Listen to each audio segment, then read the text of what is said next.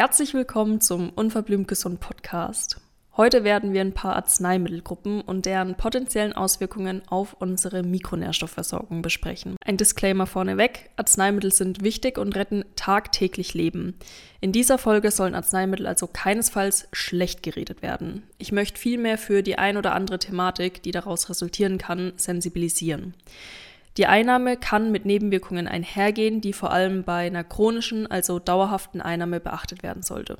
Nicht umsonst gibt es den Spruch, keine Wirkung ohne Nebenwirkung. Wenn du medikamentös eingestellt bist, solltest du jedoch nicht einfach die Medikamente absetzen, außer das ist so mit deinem behandelten Arzt abgesprochen. Das ist mir hier ganz, ganz wichtig nochmal zu betonen. Um dir mal so einen kleinen Überblick zu geben, wir werden uns heute auf jeden Fall die Antibabypille näher anschauen, die Gruppe der Statine und zum Schluss Metformin.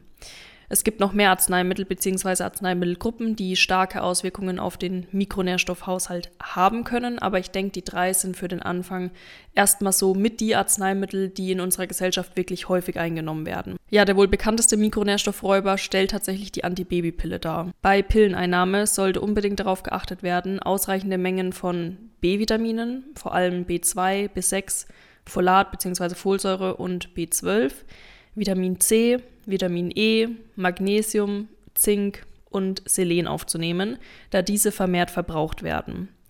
Besteht ein Schwangerschaftswunsch nach Absetzen der Antibabypille, sollten in jedem Fall zuerst alle Mikronährstoffspeicher aufgefüllt werden, da ansonsten Fehlbildungen wie zum Beispiel Neuralrohrdefekte durch einen Folatmangel oder aber ein Schwangerschaftsabbruch die Folge sein können. Auch wenn kein Schwangerschaftswunsch besteht, sollten Frauen im gebärfähigen Alter die gerade aufgezählten Mikronährstoffe vorsorglich zu sich nehmen.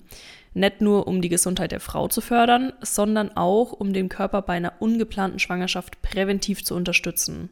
Um das vielleicht mal zu verdeutlichen, warum das so wichtig ist, das Neuralrohr beispielsweise schließt sich innerhalb der ersten drei bis fünf Wochen einer Schwangerschaft. Wirst du jetzt ungeplant schwanger, kann es also sein, dass du von der Schwangerschaft erst mitbekommst, wenn du schon in der sechsten, siebten, achten Woche bist oder die Schwangerschaft vielleicht sogar noch weiter fortgeschritten ist. Deshalb ist es so wichtig, bereits davor zum Beispiel eben den ausreichenden Folatspiegel erreicht zu haben durch die Einnahme eines B-Komplexes. Das ist halt einfach Prävention. Und zeitgleich wird der Körper der Frau halt auch mit ausreichend B-Vitaminen versorgt, die sehr wichtig unter anderem für den Energiestoffwechsel sind. B-Vitamine sind wasserlöslich, heißt ein zu viel wird über die Nieren und somit dem Urin ausgeschieden. B-Vitamine sollten übrigens generell immer im Komplex eingenommen werden, da sie sehr eng in ihrer Wirkung zusammenarbeiten. Heißt, von Einzelpräparaten solltest du eher Abstand halten. Kommen wir zur nächsten Arzneimittelgruppe, den sogenannten Statinen. Statine gehören zu den am häufigsten verschriebenen Cholesterinsenkern, denn durch die Einnahme dieser Mittel wird die körpereigene Cholesterinproduktion reduziert. Zu den Statinen zählen unter anderem Wirkstoffe wie Lovastatin, Fluvastatin oder auch Simvastatin. Cholesterin wird ja oftmals als total böse dargestellt. Dabei wird häufig vergessen, dass es sich bei Cholesterin um einen wirklich lebensnotwendigen Stoff handelt. Also es, es, hat schon einen Sinn, dass unser Körper eigenständig Cholesterin produziert und die körpereigene Cholesterinproduktion ist übrigens auch um einiges höher als die Cholesterinaufnahme, die durch die Nahrung resultiert.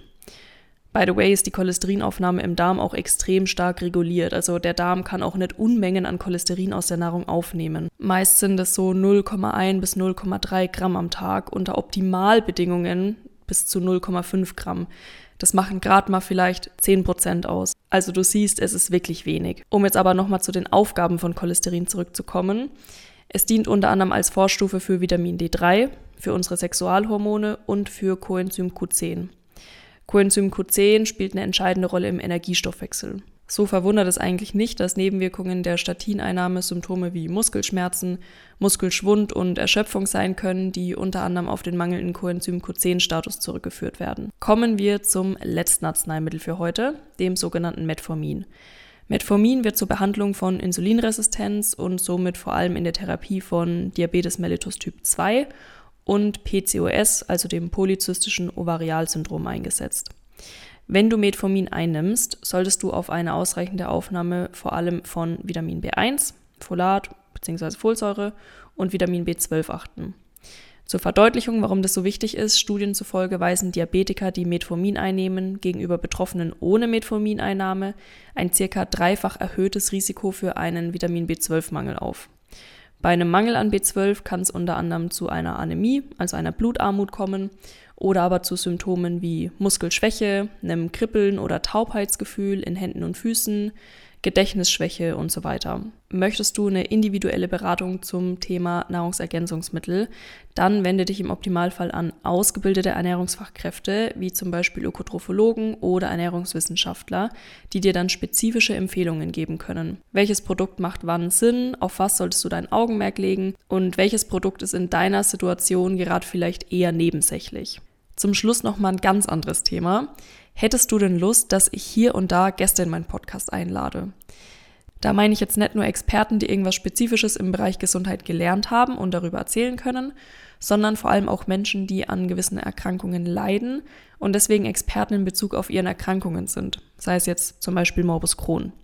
Dass man sich einfach mal die Geschichte von den Menschen anhören kann, wie der Weg zur Diagnose war, was es für Tücken mit der Erkrankung gibt, inwiefern die Erkrankung das Leben einschränkt oder vielleicht auch nicht einschränkt. Ich persönlich könnte mir das ganz gut vorstellen, hier und da mal so eine Folge mit aufzunehmen, zwischen Folgen, die halt so sind wie die bisherigen Folgen auch. Also das wäre quasi einfach nur so ein Bonus noch, der meiner Meinung nach aber sicherlich sehr spannend sein könnte. Du kannst mir dazu ja gerne mal deine Meinung auf Instagram schreiben. Da heiße ich madeleine.bär Ich werde es auch nochmal in die Infobox der Folge verlinken. Damit vielen Dank fürs Zuhören. Ich würde mich freuen, wenn du auch zur nächsten Folge wieder einschaltest.